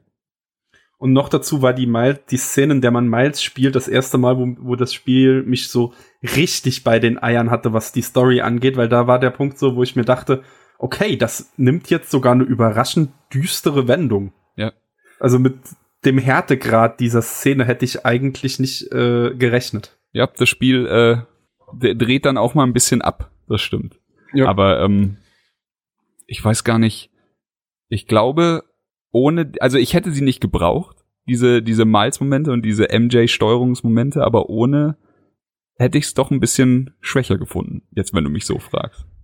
Gut, das kann man immer schwer sagen, so. Also Ja. es reißt einen schon raus, aber es macht's halt vielseitiger. Genau, Also es es ist jetzt nicht so wie bei Resident Evil 4, wenn man Ashley spielt, wo man sich denkt, ey, komm, jetzt Das ist genau die Sache. Szene. Ich denke Ja? halt mit positiven Gefühlen daran zurück und fand's, fand's nice. Und äh, das Mhm. ist ja dann, das ist dann der richtige Weg, den sie eingeschlagen haben. Auf jeden Fall. Und es hat mich halt auch wirklich überrascht, weil ich halt wirklich nicht wusste, dass man andere Charaktere außer Peter Parker spielt. Das stimmt. Da war ich auch ein bisschen überrascht. Ich bin da bei dir. Äh, ich habe mich auch so wenig wie möglich über das Spiel informiert. Ähm, aber eine Sache, die mir zum Beispiel jetzt aufgefallen ist, hatte ich euch vorher auch schon gesagt, äh, durch die Trailer und Gameplay-Szenen, die ich dann doch gesehen hatte im Vorfeld, bin ich mit einer äh, ein bisschen anderen Erwartung an das Spiel rangegangen. Denn äh, ich glaube, es war sogar auf der E3, wo Spielszenen gezeigt worden sind, wo man zum Beispiel auch äh, im Raft, das ist quasi das Hochsicherheitsgefängnis direkt neben New York im äh, ist es der Hudson River? Ich bin gerade äh, schlecht in Geografie. Egal. Auf jeden Fall ähm, ist da quasi dieses Hochsicherheitsgefängnis und in einer der Spielszenen habe ich halt gesehen, dass da Leute ausbrechen, dass man im Raft kämpft und dies, das, jenes. Und davon sieht man im Spiel halt erstmal gar nichts. Nicht? Also ich bin jetzt so bei 60, 70 Prozent des Spiels, was die, äh, was den Gesamtfortschritt angeht. Und außer dass das Raft da ist und ich ein Landmark-Foto davon gemacht habe, habe ich damit noch keinerlei Berührungspunkte, außer dass ich zwischendurch eine Info bekomme, dass jetzt der Schocker, weil ich gegen den gekämpft habe, inhaftiert wurde, dass jetzt Mr. Negative, weil ich gegen den gekämpft habe, inhaftiert wurde, ladi da. Also man kriegt immer so zwischendurch einen Status über die Gefangenen im Raft, aber sonst hatte ich noch keinerlei Berührungspunkte damit. Und äh, da bin ich halt sehr gespannt, äh, wie das Spiel am Ende damit noch äh, ja arbeitet. Ob es am Ende einfach den großen Knall gibt und äh, ja es dann noch mal alles gibt und einem mit Superschurken quasi bewirft wie mit Popcorn äh, ja, da freue ich mich sehr drauf, das noch zu erleben. Also du hast es ja jetzt schon angesprochen, es wurde ja schon in den Gameplay-Sachen von der E3 gezeigt und deswegen äh, werde ich das jetzt auch kurz erzählen, weil ich erzähle euch damit nichts Neues. Mhm. Ähm, am, bei dieser Raft-Szene, da kämpft man eben da und äh, hat da alle Hände voll zu tun und es ist sehr dramatisch und sehr episch und es ist ziemlich geil gemacht, aber im Endeffekt ist es wirklich so, dass alle Bösewichte, die im Raft sind, die man halt, also man, man kriegt ja relativ schnell die Meldung, wer schon alles im Raft sitzt. Das wird ja unten eingeblendet, so relativ schnell im Spiel sogar. Ich glaube, wenn man Fisk das erste Mal, also mhm. in den Knast bringt. Auf jeden Fall, äh, du hast dann alle Bösewichte gegen dich, die da kämpfen. Es ist wie in einem gut, wie in einem guten Wrestling Pay-per-View Event so. Alle sind am Start und alle hauen dir auf die Fresse. Du bist zwar immer noch nicht unterlegen, du bist so halb Herr der Lage, aber irgendwann übermannen sie dich. Also es ist wirklich wie in einem gut geschriebenen Wrestling-Szene. Und ähm, das sieht man eben auch alles schon in dem, in dem Trailer, also beziehungsweise, beziehungsweise in den Gameplay-Szenen. Und sie machen dir halt einfach klar so, ey, wir sind jetzt, wir sind jetzt viele. So, du hast jetzt halt alle gegen dich. Du bist der einzige Protagonist hier in diesem Spiel. Die, die Avengers sind anscheinend nicht zu Hause. Und, ähm, und dann, Aber ich find's halt so krass. Ich dachte wirklich, das ist der Opener des Spiels und du bist den Rest des Spiels damit beschäftigt, die Leute wieder einzufangen, weil sie Stress in New York machen. Das dachte ich komplett auch. Also und äh, das dass da so ein Twist drin ist, dass es dich einen Großteil des Spiels überhaupt nicht tangiert, finde ich halt sehr mutig, aber auch sehr clever. Ja, es ist auch clever, weil der Trailer zeigt dir oder dir, das Gameplay zeigt dir wirklich interessante Szenen, wegen denen du eben Entscheidungen triffst, wie kaufe ich dieses Spiel oder kaufe ich dieses Spiel nicht. Aber mhm es passiert, es passiert einfach ganz anders, als du denkst. So, ich aber auch irgendwann bei, jetzt habe ich schon wirklich, ich habe über zehn Stunden hier hier reingebuddert und das ist noch nicht passiert. Wann passiert denn das? Das kann doch nicht fake gewesen sein. So, aber ähm, es passiert und es ist ganz geil gelöst und es ist halt, es spielt halt auch so ein bisschen in die Sache, die Thomas vorher angesprochen hat, nämlich die Stadt geht vor die Hunde und die Stadt geht immer weiter vor die Hunde. So, aber mehr will ich noch gar nicht sagen. Äh. Ja, spannend, spannend, spannend, spannend. Äh, noch irgendwas, was du erwähnen möchtest, Räumi? Ähm, ja, also ich hatte ja schon die ähm, Podcasts von J. Jonah Jameson erwähnt und die gingen mir am Anfang mega auf den Sack, wenn ich ehrlich bin.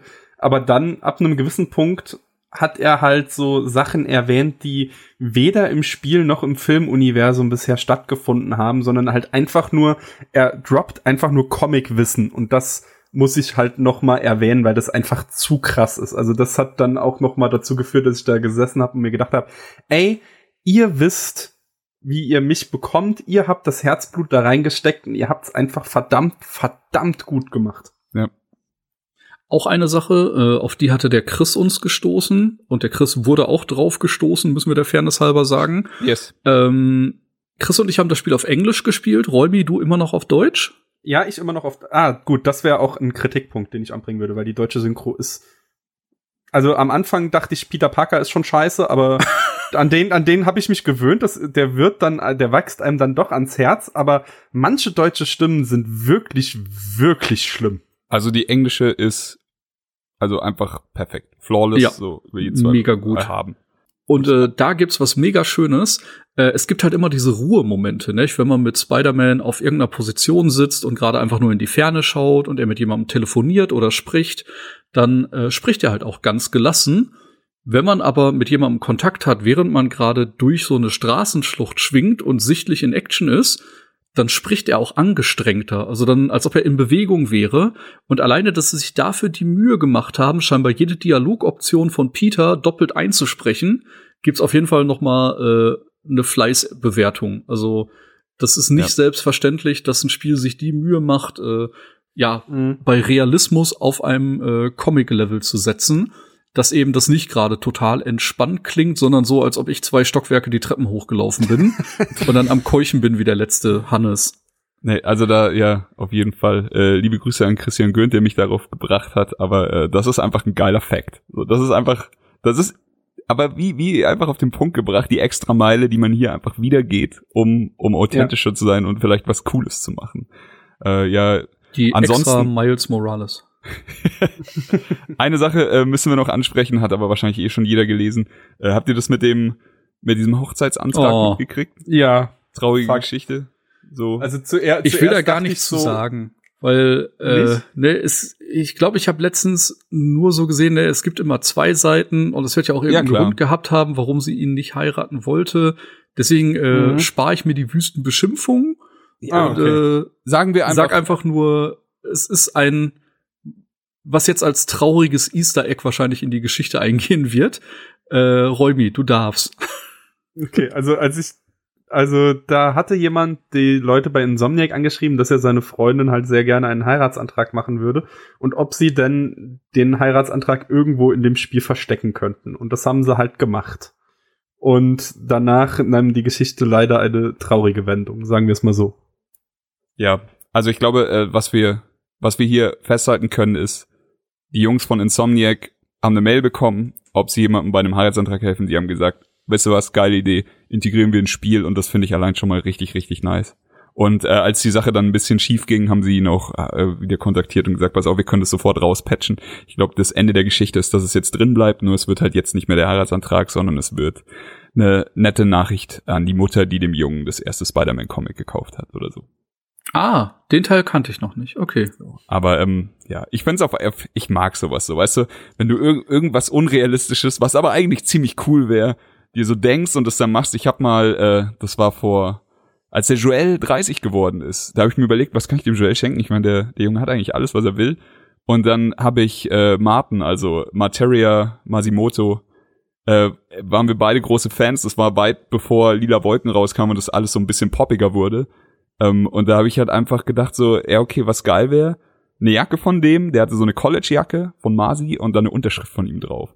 Und da man ihn ja schwer zu fassen kriegt, habe ich dann einfach Paul Ripke angeschrieben. Damals war der auch noch nicht so large mit der Fußball-WM und dem ganzen Scheiß, aber mir angeschrieben, aber so, hey Paul, pass auf, hier, guter Kumpel von mir wird 30. Was hältst du davon? Ich kaufe die Jacke bei euch im Shop, bevor du sie, äh, bevor die sie mir schicken, lass ich sie zu dir schicken, du holst dir das Autogramm von deinem Kumpel Martin und schickst sie zurück. Bei Facebook. Einfach nur angeschrieben, er so, ja, Chris, weißt du was, coole Idee, machen wir. Danke. Dann hatte ich äh, zwei Wochen später die Jacke mit beiden Unterschriften. Und äh, das war einfach so, einfach mal machen, sowas Dummes. So, ich finde es geil, dass Insomniac das gemacht hat. Ich finde es geil, dass Paul das gemacht hat. So, warum Mhm. nicht, warum nicht einfach fragen? Ich meine, die, die Frage hat jetzt auch einfach nur fünf Minuten gedauert und nein, äh, damit hätte ich auch leben können. Ich Spannend. habe äh, ich hab übrigens noch was auf dem Zettel, was wir noch nicht erwähnt haben. mhm. Hau raus. Der, Fo der Fotomodus. Oh, fuck, der Foto.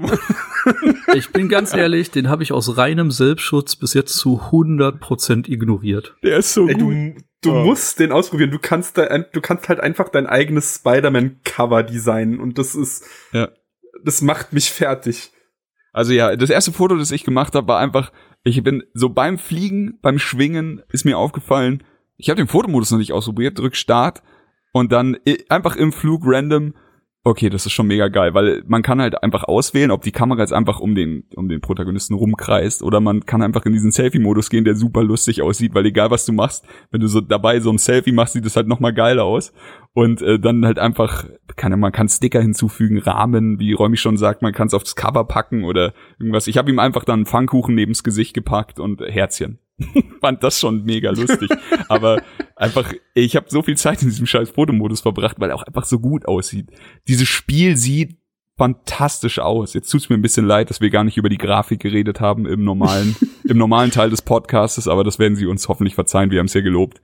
Äh, die, das Spiel ist optisch umwerfend dafür, wie groß es ist und wie wie krass es eigentlich Manhattan darstellt. Ich finde auch die die Licht- und Schattengeschichten, also wenn hier die Sonne untergeht und wenn die Sonne einfach ganz oben im Zenit steht und auch wenn Nacht ist oder sowas, das hat mich so geflasht alles. Was ich Also, Mhm. da Ja. noch ergänzen muss, äh, abgesehen davon, wenn man eine Mission anfängt, die äh, eine bestimmte Tages- oder Nachtzeit voraussetzt, das Spiel hat halt keine Ladezeit. Nicht? Ja, also du kannst meistens. die, Ja. Mhm. Genau. ne, es wird wahrscheinlich irgendwie im Hintergrund natürlich die Sachen, die weit entfernt sind, äh, nicht erst aufpoppen lassen, wenn du in die Nähe kommst, oder vielleicht sieht man die Autos auch nicht mehr, wenn du an den höchsten Hochhäusern entlang schwingst. Aber es fällt dir halt nicht so bewusst auf und du kannst dich die ganze Zeit, du könntest dich zehn Minuten lang von einem Ende von Manhattan zum anderen schwingen und du hättest nie eine Ladesekunde. Ne, das funktioniert einfach alles ganz flüssig und das ist schon äh, ziemlich cool inszeniert. Ja. Also da haben sie einfach echt Ja. gut gearbeitet. Ich weiß gar nicht, auf was für einer Engine das Spiel rausgekommen ist. Wahrscheinlich wegen Insomniac dann vielleicht irgendwas aufgebohrtes von äh, Sunset Overdrive oder so. Ich habe keine Ahnung. Aber ich weiß es auch nicht. Auf jeden Fall richtig, richtig geil. Und äh, eine Sache, die mir noch aufgefallen ist, ich meine, du hast eine riesige Stadt, du hast riesige Hochhäuser, das ist ja auch äh, einfach so, warum das auch so geil wirkt, dass du halt einfach auch wirklich an Höhe gewinnen kannst bei diesen Hochhäusern mit deinem, mit deinem Spinnen, Spinnen, Schwingen. Und irgendwann bleib ich so stehen und sag so, okay, hier ist ein Hochhaus aus Backstein, so ist ganz geil, hier ist ein Hochhaus aus spiegelnder Oberfläche, ganz geil, da sehe ich, was unten noch passiert. Aber was mich ein bisschen irritiert hat, ist, dass du in diese Hochhäuser noch reingucken kannst. Und das ist eine Mhm. Sache, die ist echt gar nicht so üblich bei, bei solchen Spielen, weil du halt dann doch meistens hast du halt einfach die Fassade als Textur. Und ob sie jetzt spiegelt oder ob sie jetzt einfach aus Stein besteht, ist egal. Aber wenn du jetzt ein Bürogebäude hast und jeder Raum ist nochmal extra eben 3D-mäßig modelliert. Ich meine, das ist wirklich das Simpelste von Sil Simplen. Da ist dann ein Schreibtisch drin oder ein Bild oder sowas. Ja. Aber es ist Also- trotzdem 3D-Raum. Und das fand ich krass. Also es, es sieht zwar auch nicht unbedingt besonders gut aus, aber es, die, äh, das, sie sind halt da auch wieder die Extrameile gegangen, dass man halt einfach in Häuser reinschauen kann. Ja, ja. Es ist, äh, es ist ganz witzig. Ich habe dann, wenn, wenn du bei einem Haus so um die Ecke gehst, dann ist es, wenn du von links reinguckst, siehst du halt, dass der Schreibtisch halt auf der einen Seite ist. Und wenn du von der anderen Seite reinguckst, dann ändert sich der Raum. das Das Video habe ich auch gesehen, wo jemand die ganze Zeit in, um die Ecke rumgekrabbelt ist. Ja, das ist, das ist sau witzig. Und Ja. Also, keine Ahnung, ich find's halt einfach, es gibt halt noch mal so ein bisschen mehr Tiefe. Das hat mir schon echt gut Ja. gefallen. Und eine Sache, die ist mir selber äh, aufgefallen beim, äh, da bin ich äh, ungeschickt beim, beim Schwingen runtergefallen und wollte dann einfach die Häuserwand hochlaufen und dann waren da so Feuertreppen und er hat halt, er ist dann nicht einfach nur die Feuertreppen hochgelaufen, sondern hatte dafür eine extra Animation. Und das fand ich relativ krass, weil es gibt ja doch relativ viele Mhm. von diesen Feuertreppen in New York und dann, auch wenn du von der Seite ähm, läufst in diese Feuertreppen rein, dann hast du auch eine extra Animation, wie du dich da so untenrum durchschwingst und sowas. Also ich fand einfach, jedes Mal, wenn ich irgendwie gedacht habe, ja, okay, das teste ich jetzt mal, dann fand ich das irgendwie abgefahren, dass sie das alles schon bedacht hatten. Also Ja. ich Ja, glaub, ich der- habe ich hab da auch noch ein Beispiel der, für. der einzige negative Punkt, der mir einfällt, ist äh, tatsächlich das wie bei der Gamescom, ähm, dass das Spiel halt so diese unglaubliche Geschwindigkeit und dieses dieses Leben der Stadt, diese diese lebende Stadt irgendwie suggeriert und in dem Moment, wo wo man halt dann einfach mal am Boden still steht und sich nicht mehr bewegt, das ist halt dann doch schon so, als würde einer die Slow Motion andrehen auf einmal, weil halt dann die Leute dann nicht sehr zügig irgendwie unterwegs sind oder sich halt keine Ahnung, viele bleiben dann halt einfach stehen und gucken oder oder erledigen halt irgendwas im Stehen oder sowas, aber das ist dann immer so ein bisschen dieser Slow Motion Knopf, ansonsten habe ich alles Mhm. geliebt. Ähm, habt ihr äh, drauf aufgepasst, was mit den Gegnern passiert, wenn ihr die von einem Hochhaus schmeißt? Nee, sie schreien. Okay. Nee, ähm, ich dachte nämlich, okay, eigentlich tötet Spider-Man niemanden ähm, und hab dann einen runtergeschmissen, hab mir angeguckt, was passiert. Der wird dann auch noch mal, also der bekommt irgendwie so einen Netzschuss noch ab und w- wird an die Wand dann gepappt. Ach, also crazy. stirbt dann kein. Okay, Keiner. crazy. Ich habe tatsächlich sehr viele Leute vom, Von sehr vielen Dächern ja. geschmissen. Ja, das ist doch ein sehr schneller Weg, um einfach diesen Uppercut nach oben und dann so, einen so einen schönen Mhm. Tritt und dann drehst du dich um und du hörst nur so, ah! Ich habe jetzt nicht aufgepasst, ob es vielleicht noch so eine äh, Animation gibt, dass er ihnen irgendwie so einen Klaps auf den Rücken gibt, dass man sieht, dass er so ein Netz dran pappt, aber das wäre dann noch mal ein Next Level. Aber dass sie allein das eingebaut haben, dass er niemanden tötet, fand ich sehr, sehr schön. Stimmt. Ähm, Habe ich mir tatsächlich gar keine Gedanken darüber gemacht. Und ich habe auch äh, aus ja Bequemlichkeit viele Leute Ja. einfach irgendwo runtergeschubst, weil man die halt dann schnell von den Gegnern entfernen kann. Das stimmt. Aber Ähm, okay. Worüber wir noch nicht geredet haben, es gibt ja auch, es gibt ja auch so Stealth, ey, dieses Spiel bietet eigentlich schon ganz schön viel Fleisch, muss man sagen. Ja. So, eine Stunde, zehn Minuten drin und dann so, worüber wir noch gar nicht geredet haben. es gibt auch äh, Stealth-Momente für Peter. Also man kann äh, im Gegensatz zu mit, mit fliegenden Fäusten in irgendwelche zehn, zehn Leute Mobs reinlaufen, kann man ja auch das Ganze ein bisschen intelligenter oder stealthiger angehen und sich dann äh, so aus dem Nichts irgendwo anschleichen und dann die Leute dann immer so von ihren von ihren Kumpeln trennen, so mit einer mit so einem Ablenkungsschuss auf irgendein Objekt und dann bleibt halt einer stehen, einer geht sich das angucken. Das ist dann so ein bisschen Metal Gear mäßig und dann kann man dann von oben sagen wir jetzt mal, wir sind auf einem Baugerüst, weil das einfach so gut passt, kann man dann sich so schön ein äh, mit so einem mit so einem Webschuss zu sich herholen und sehen dann so schön einspinnen und äh, das muss ich sagen, fand ich auch sehr witzig, wenn du dann wirklich mal so einen Stealth Run gemacht hast und dann einfach 20, 30 Leute an ihren, in ihren Spinneneiern da so einfach irgendwo an irgendwelchen Gerüsten hingen und du guckst so einfach nur so rum. Mhm. Gute Arbeit. Ich bin einfach zu schlecht für Stealth-Partien. also irgendwie, irgendwo werde ich immer erwischt und dann werden die halt wieder alle vermöbelt.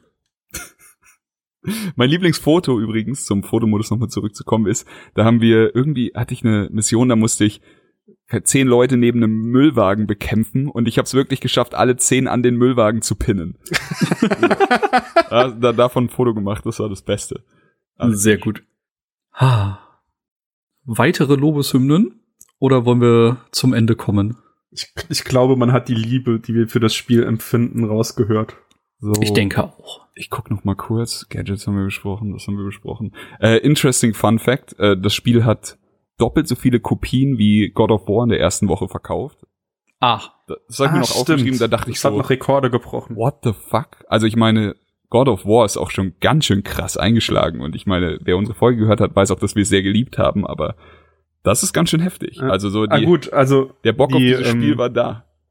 die Lizenz ist halt krass und es ist nicht R-rated. Also, da ist schon Stimmt. Potenzial noch da, ne? Stimmt, da hast du recht.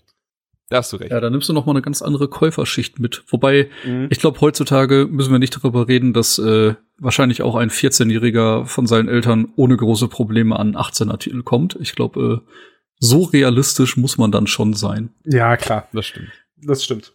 Aber trotzdem krass. Habe ich tatsächlich gar nicht mitbekommen, dass das Spiel so eingeschlagen ist. Aber äh, verdient, würde ich sagen.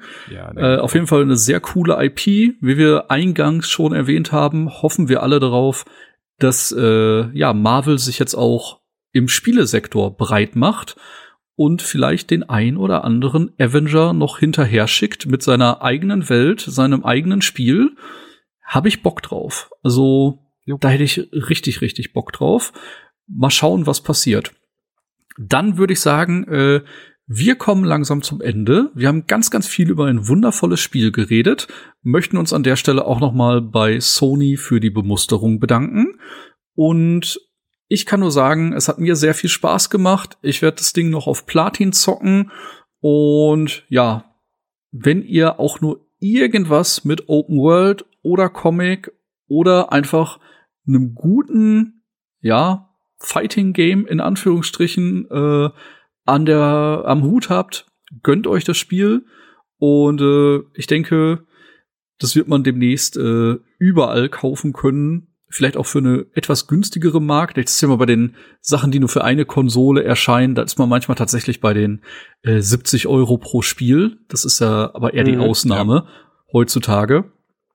Aber äh, nur um das noch mal auf dem Schirm zu haben, ähm, wir wissen noch nicht, was der genaue Inhalt ist. Chris hat da heute schon ein bisschen was gelesen. Äh, es gibt im PSN schon äh, ein DLC für 20 Euro, der nochmal neue Story-Elemente reinbringt. Und äh, ist für mich eigentlich schon ins dabei. Also ich Ja. hab Bock drauf, mehr von dem Spiel zu sehen. Und ich hatte jetzt schon sehr viel Spaß. Ich werde das Ding noch beenden und dabei werde ich wahrscheinlich weiterhin viel Spaß haben. Und ja, wenn ihr Bock auf das Spiel habt, ihr könnt da sehr wenig verkehrt machen. Und ja, ich gebe noch mal an die beiden Herren ab und sag von meiner Stelle aus schon mal Danke fürs Zuhören und bis zum nächsten Mal. Hm, gut, dann grätsch ich kurz rein. Ähm, lass Räumi dann das Schlusswort. Also ich habe glaube ich auch schon alles gesagt. So, also ich liebe dieses Spiel abgöttisch. Wenn ihr wie ich zweifelt, schaut es euch vielleicht doch noch mal genauer an. Ich wurde bekehrt. Ähm, eigentlich hat dieses Spiel wirklich was für jeden, für jemand, der einfach nur Story haben will, äh, der kann das auch machen. Für jemand, der Open World Fan ist, der kann das auch machen. Für jemand, der Bock auf Comics hat, kann das machen. Das ist wirklich in allen Belangen besser, als ich dachte. Es macht richtig viel Spaß. Ähm, ich glaube, unsere Liebe ist äh, jetzt ziemlich gut durchgekommen. Mehr müssen wir dazu nicht sagen und ich lasse Räumi das letzte Wort. Okay, ähm, erstmal danke überhaupt, dass ich jetzt auch zu Gast sein durfte, nachdem ich mich euch so ein bisschen aufgedrängt habe. Danke, dass du da warst. War auf jeden Fall die, die perfekte Wahl für diesen Cast. Sehr gern. ähm, ja, also ich kann es nur noch mal sagen, aus Sicht des Comic-Nerds, das Spiel hat mich komplett abgeholt, es hat mich komplett überzeugt und ich habe jetzt schon nach dem Cast, werde ich mich auch wieder dran setzen. Also ich bin hooked einfach nur. Das Spiel ist alles, was ich haben will und noch mehr. Perfekt. Gut, ähm, dann eine Sache noch kurz hier für, darf ich vorstellen, vielleicht habt ihr es auf Twitter mitbekommen, wir haben unser Team ein bisschen vergrößert, wir haben uns äh, lieben Dennis ins Boot geholt, wir werden in nächster Zeit den ein oder anderen schriftlichen Test, also eine Review in schriftlicher Form auch veröffentlichen. Und jetzt haben wir quasi als, als sein Erstlingswerk haben wir einen kleinen Artikel über die Gamescom geschrieben oder hat er einen kleinen Artikel über die Gamescom geschrieben, einfach aus der Sicht eines Privatbesuchers, aber er wird sich auch jetzt äh, AAA-Titel vornehmen und ich glaube, zum Release des Podcasts wird man ihn noch nicht lesen, aber schaut doch mal in der nächsten Woche vielleicht auf unserer Seite vorbei, auf Twitter oder sowas. Ich bin mir ziemlich sicher, dass er sehr viel Spaß mit dem neuen Tomb Raider haben wird. Und das, lohnt, das lohnt sich, also der Gamescom-Artikel war phänomenal. Der Typ schreibt einfach so fucking gut. Also ja. ich liebe ihn als Mensch schon, aber dass er, dass er einfach so gut seine Worte zu Papier bringen kann, ist einfach ein Geschenk. Da kann man nicht mehr viel zu sagen. Lasst dem lieben Dennis äh, ja einen Gruß da. Folgt ihm bei Twitter. Folgt uns bei Twitter. folgt Reumeier bei Twitter. Sowieso. Und äh, ja, macht euch noch einen schönen Resttag. Bis zum nächsten Mal. Reingehauen. Tschüss. Tschüss. Das war Darf ich vorstellen. Mehr von Chris und Thomas findet ihr auf darfichvorstellen.com und unter darf ich folgen auf Twitter. Bis zum nächsten Mal.